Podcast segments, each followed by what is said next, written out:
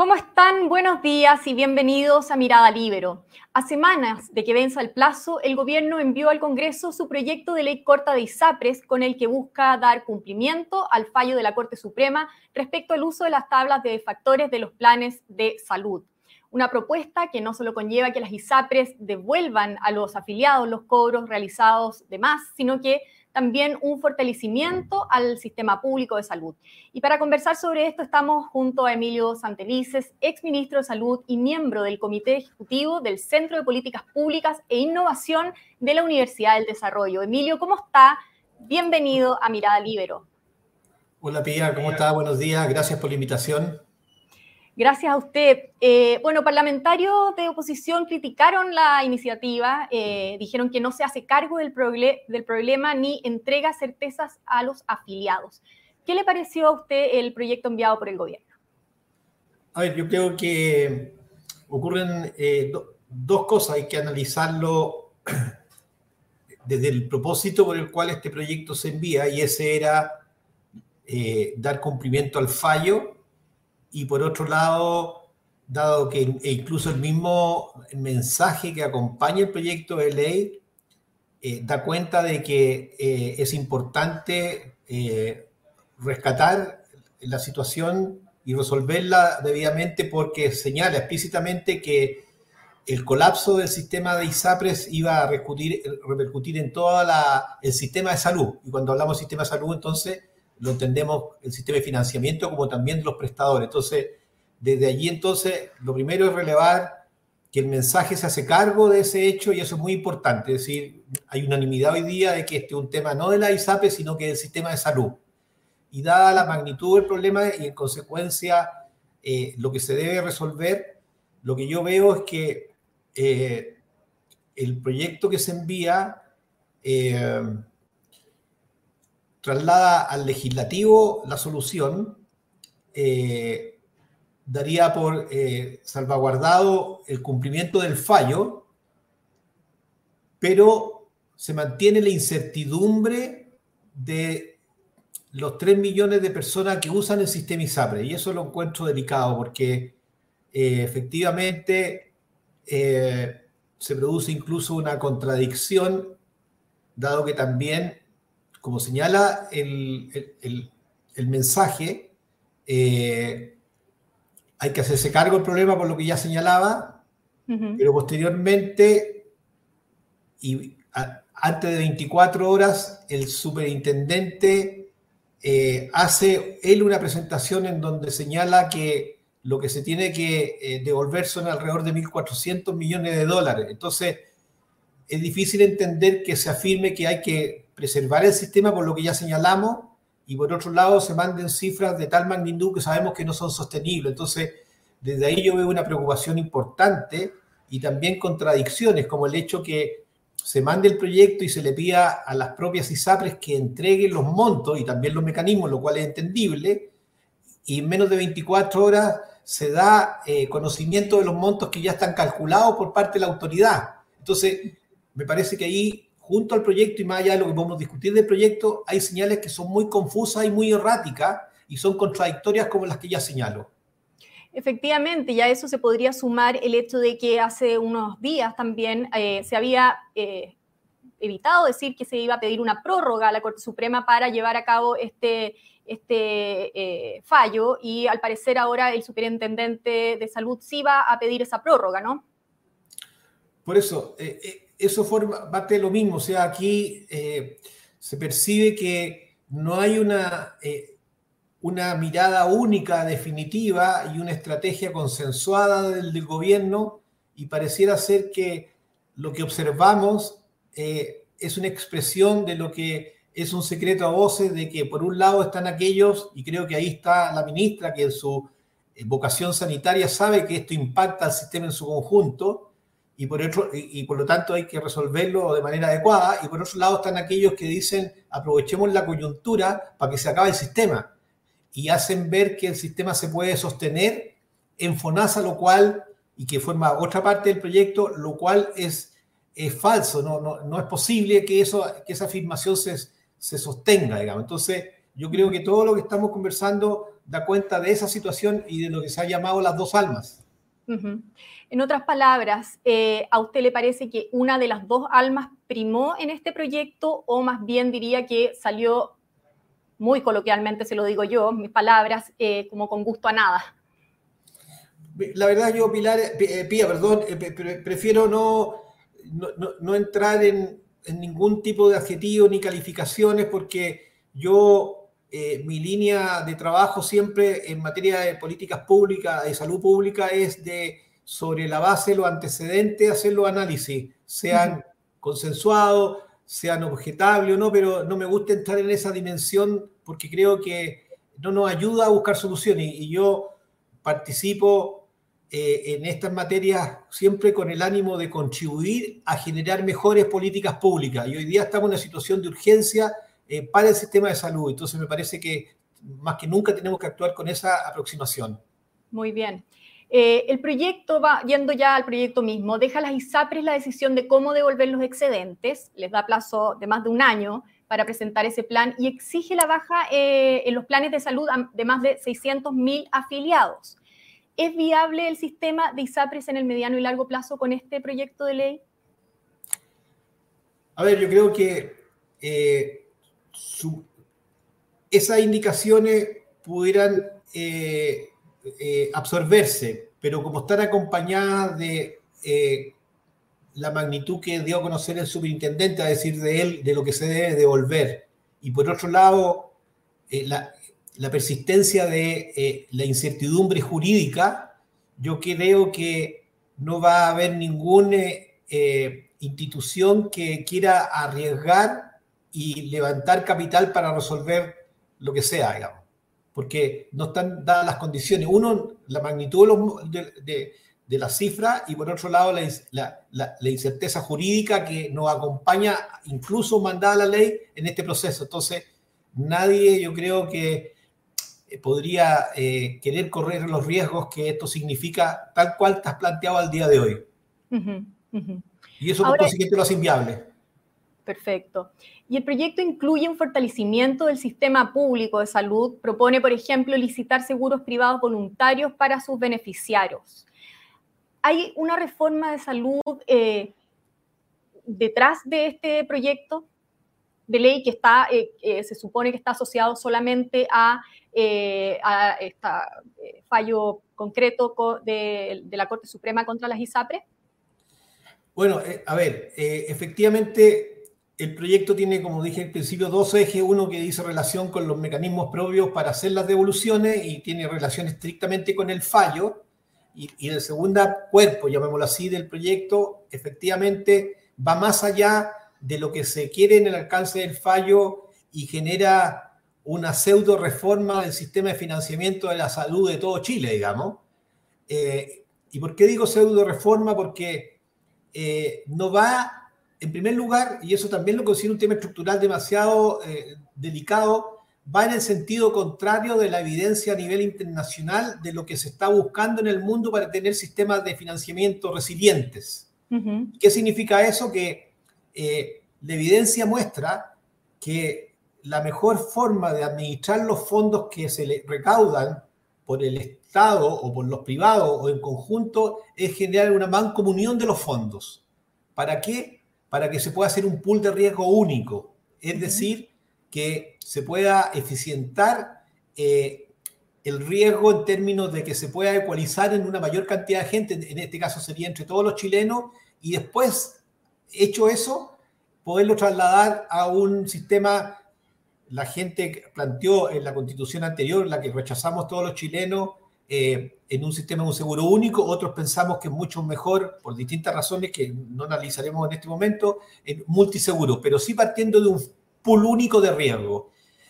Y lo que hace, lo que se está proponiendo en ese sentido, se aleja más aún de la granularidad que tenemos hoy día y atomización de pools de riesgo, eh, cientos de pools de riesgo, y aumenta esa cifra, o sea, pulveriza más el sistema y lo aleja de ese objetivo que es hoy día recomendado desde la Organización Mundial de la Salud, del Banco Mundial, etc. Entonces, es una reforma que se genera a partir de la coyuntura no se hace cargo de avanzar en cosas estructurales que son mucho más trascendentes, pero además de eso, tiene problemas de diseño muy importantes.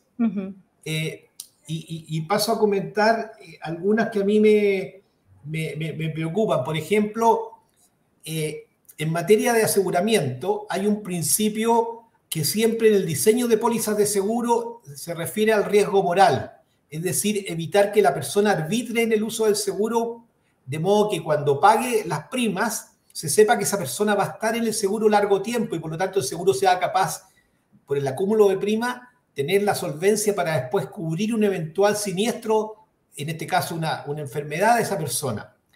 Este seguro está diseñado de tal manera que yo puedo entrar al seguro, salirme y volver a entrar en seis meses más. Y ahí se genera un incentivo al riesgo moral. ¿Qué significa? Que si yo me enfermo grave, tomo el seguro, porque no tengo restricciones para entrar, consumo todo lo que tenga que consumir y durante esos seis meses pago la prima, me retiro del seguro, dejo de pagarlo y después puedo volver a entrar seis meses después. Entonces, ahí hay un tema de diseño del seguro. Por otro lado, eh, también no conocemos cuáles van a ser las primas.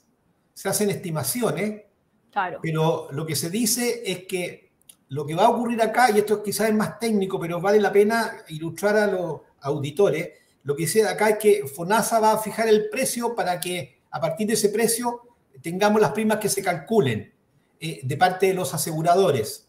¿Qué es lo que ocurre allí? Que como la siniestralidad va a aumentar porque la mayor parte de las personas que se va a ir al seguro son personas que van a tener mayor riesgo de enfermedad, eh, las primas de los años siguientes van a subir.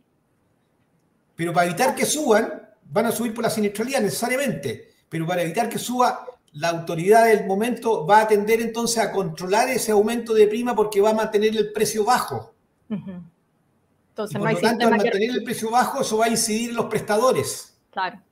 Entonces, eso también es un, tema del diseño que, es preocupante. Y, siguiendo con el tema del diseño, hay otros problemas. Por ejemplo, eh, no sabemos, y aquí lo planteo en términos de interrogante, sí. la modalidad MSC, modalidad complementaria, ¿no es cierto? Cobertura complementaria, va a cubrir todas las prestaciones o solamente las aranceladas por el FONASA. ¿Por qué? Porque las ISAPRES tienen un 50% de, de, prestaciones que no están aranceladas en FONASA. Y si yo llego a estar en ISAPRE y me paso al FONASA, voy a tener un 50% de ellas no cubiertas y por consiguiente el seguro me las va a cubrir o no me las va a cubrir. Claro. Entonces, hay, hay temas del diseño de la póliza que creo que técnicamente no están bien resueltas. Entonces... si yo le entiendo bien, lo que usted me está diciendo es que eh, estos aspectos de reforma a la salud eh, pública debieran estar en un proyecto distinto que este, que en el fondo, como decía usted, eh, aprovechó quizás la contingencia para ingresarse con él, ¿no? absolutamente. A ver, yo creo que nosotros tenemos un problema urgente para resolver de inmediato, que es el problema que nos puso la Corte Suprema, que puso al sistema de salud en un zapato chino, y digámoslo como es, que hoy día eh, las políticas públicas se están diseñando y se están sancionando en las, en, las Cortes, particularmente en la Corte Suprema. Y eso es una aberración eh, esencial porque la política pública se tiene que hacer desde las organizaciones y las instituciones que la democracia da representativa para que todos estemos representados en ella para que se generen las políticas públicas, los gobiernos y el, legislativo. Aquí está ocurriendo que todo se está definiendo desde la Corte Suprema. Y ahí hay un tema grave que se tiene que resolver. Pero yendo más allá, entonces, lo que yo señalo es que aquí eh, lo, que, lo, lo, que no está ocurriendo es que se está dando eh, un diseño para resolver ese problema urgente, sino que se va más allá y se estructura una medida complementaria que no avanza en un proyecto más de largo plazo de cómo reestructuramos el sistema de financiamiento de salud, una cuestión que yo en lo personal lo hice cuando fue ministro y durante 10 años se ha discutido y que se ha postergado y creo que se está perdiendo la oportunidad de instalar esa discusión serena, urgente, pero serena, y no de meter un proyecto de esa trascendencia a una cosa que es urgente y que tiene otra naturaleza. Ahora, y además, eh, probablemente corre el riesgo eh, de demorarse la discusión de este proyecto de ley corta, que entiendo que tiene discusión simple, por lo tanto podría eh, demorarse más, ¿no? Con este apartado sobre el tema de la, reforma de FONASA. O sea, definitivamente, si, nosotros ponemos en perspectiva que lo que hemos buscado y empujado a hacer cambios en el sistema de financiamiento por todo lo que sabemos, ¿no es cierto? no se ha logrado en 10 años, ¿por qué se va a lograr en un proyecto que además eh, está, contaminado, ¿no es cierto?, por una urgencia contingente, eh, ¿por qué se va a resolver en seis meses? O sea, no, tenemos antecedentes para hacer esa afirmación, digamos. Entonces creo que esto va a ser de largo aliento y lo que vamos a hacer es mantener la incertidumbre por años. Y estamos perdiendo la oportunidad de discutir de a fondo cómo avanzamos a un sistema de salud resiliente, eh, solidario, que dé, cuenta de la cobertura universal, cómo avanzamos y generamos una columna vertebral que se llama el Plan Universal de Salud y para lo cual incluso existe consenso eh, de una vez por todas y entregamos certeza jurídica a todo el sistema. Entonces estamos perdiendo una oportunidad magnífica de avanzar en esa segunda discusión o discusión paralela si, se quiere. Entonces yo creo que ahí hay un error que posterga el anhelo de tener un mejor sistema de salud para nuestro país y más aún agrava una situación porque tal cual lo señala la propia autoridad, aquí estamos en presencia de, una, de un proyecto que va a tener consecuencias también en el sistema de financiamiento público y en los prestadores, incluyendo los prestadores públicos, porque muchas prestaciones que no se van a hacer en el sistema privado van a tener que ir a engrosar las listas de espera públicas. Claro.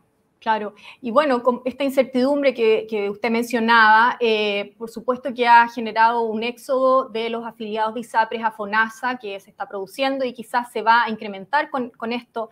Eh, mucho se ha hablado, pero quisiera preguntárselo a usted también como exministro de Salud, si está preparado, eh, de acuerdo a lo que usted ha visto, FONASA para absorber, o sea, el sistema público más bien, para absorber esa cantidad de gente que pueda seguir migrando del sistema privado al sistema público. Ninguna posibilidad. Lamentablemente, ahí la respuesta es muy categórica. El sistema público no tiene ninguna posibilidad de absorber eh, personas y con una carga de enfermedad, con mayor morbilidad y que requieren eh, tratamiento eh, a veces prolongado, a veces urgente. Y el antecedente más vivo lo tenemos que posterior a la pandemia, e incluso ya teniendo un tiempo de recuperación, seguimos, por ejemplo, con 300.000 pacientes en espera de lista de espera, lista de espera quirúrgica y más de 2 millones en interconsulta. O sea, hay un tema estructural además y hay un tema también de eficiencia operacional de, que lo muestra los informes de productividad de, la, Comisión de Productividad, eh, eh, que muestran que efectivamente eh, ahí tenemos también un, problema de gestión enorme que solucionar, entonces el sistema no, lo puede absorber. ¿Y entonces qué? ¿Qué, va a pasar? A ver, yo, yo Como, se lo pregunto esto ya más bien como una ciudadana común y corriente, digamos, porque la, gente quizás que nos está viendo le preocupa esto. A ver, yo, yo, yo creo que como como eh, esto va, ya lo comentaba, va a tomar mucho tiempo, eh, el, tema de que esto se haga ley, cualquiera ya sea, eh, no va a ser antes de dos años, las ISAPRES van a quedar en un estado de, yo diría, de inhibición de poder avanzar, pero tampoco van a terminar, eso es lo primero, y hay que ser responsable de no generar tampoco pánico, ¿no es cierto? Y, el sistema va a seguir funcionando con todas sus dificultades. Eso por una parte. Lo segundo, sí, yo creo que eh, el que se tenga un proyecto de ley en el legislativo nos abre a todos los actores políticos y centros de estudio la oportunidad de incluso usando este mismo mal proyecto como herramienta para abrir una discusión que nos permita, por ejemplo, separarlo en dos proyectos por un lado, resolver la urgencia de las ISAPRES con sentido de realidad y haciéndose cargo del mensaje, es decir, eh, eh, despejando la contradicción de que por un lado digo tengo que mantener el sistema por lo que ya hemos comenzado y por otro lado lo mato a través de las cifras que tengo que, y que se dice que se tiene que pagar. Y por otro lado, abrir de una vez por todas la discusión para que avancemos en un sistema resiliente, sustentable, solidario y que se dé cuenta de los desafíos que tenemos en el siglo XXI. Y eso, yo creo que eso se puede hacer, porque como ya le decía antes, Pía, eh, hay mucho avanzado en términos de fundamento y, déjeme decirle, incluso en términos de consenso político de lo que se debe hacer en un diseño de futuro. Y en ese sentido yo soy optimista y me, prefiero quedar con esto. Eh, es decir, si nosotros avanzamos en un plan de salud universal, es decir, que todos los chilenos sepamos que tenemos un piso en donde independiente de nuestras capacidades de pago, eh, seamos capaces de saber que eh, el sistema de salud nos entrega las posibilidades y nos garantiza que vamos a tener acceso a una serie de servicios que dan cuenta de nuestra mayor cantidad de problemas de salud. Eh, podemos hablar, podríamos hablar de un GES ampliado, por llamarlo de una manera, porque ese es un pequeño plan de salud universal pequeñito para un número 87 problemas. Entonces, ahí tenemos una, una definición que hay absoluto consenso. Por otro lado, hay un compromiso país de avanzar a la cobertura universal, que es lo que nos pide eh, la Organización Mundial de la Salud. Eso también lo tenemos. Nosotros podemos avanzar en construir pool de riesgo y podemos avanzar en, tener un pool de riesgo interisapres y, y, poder posteriormente ir ecualizándolo con un pool de riesgo con los fondos que se generan en FONASA. Eso se puede hacer. ¿Y por qué digo que se puede hacer? Porque hace 10 años cuando discutíamos esto, una persona de ISAPRE gastaba en salud 1.7 veces más que una persona que estaba en FONASA. Hoy día prácticamente gastan los dos lo mismo. Entonces los sistemas en cuanto a gasto personal son iguales. Entonces se puede ir haciendo este diseño, pero tiene que haber una decisión política y consenso para ello. ¿Y por qué? Perfecto. En lugar es entender que es un proceso porque va a durar unos 10 años. No hay que empezar. Y todos los países que han transitado a generar pool de riesgo y avanzar en el virtuosismo que nos muestra la evidencia, con ese tipo de diseño no se han demorado menos de 10 años. Y lo último que tuvimos más cerca fue en Colombia. Entonces, creo que ese es el camino y de ahí el mensaje a la, a la ciudadanía es que aprovechemos la gran dificultad que se nos genera y aprovechemos incluso este mal proyecto en general esta discusión más de largo plazo separando los dos proyectos. Perfecto. Bueno, Emilio Santelices, muchas gracias por haber estado hoy en Mirada Libro. Muy agradable y también clarificador conversar con usted. Que esté muy bien. Muchas gracias, Pía, por la oportunidad de compartir con los auditores y con los lectores del libro. Que esté muy bien. Me despido yo también, agradeciendo, por supuesto, su sintonía y en particular a los miembros de la Red Libro que hacen eh, posible este programa. Nos vemos en cualquier momento con más Mirada Libero. Que estén muy bien. El Libero, la realidad como no la habías visto. Haz que estos contenidos lleguen más lejos haciéndote miembro de la red Libero.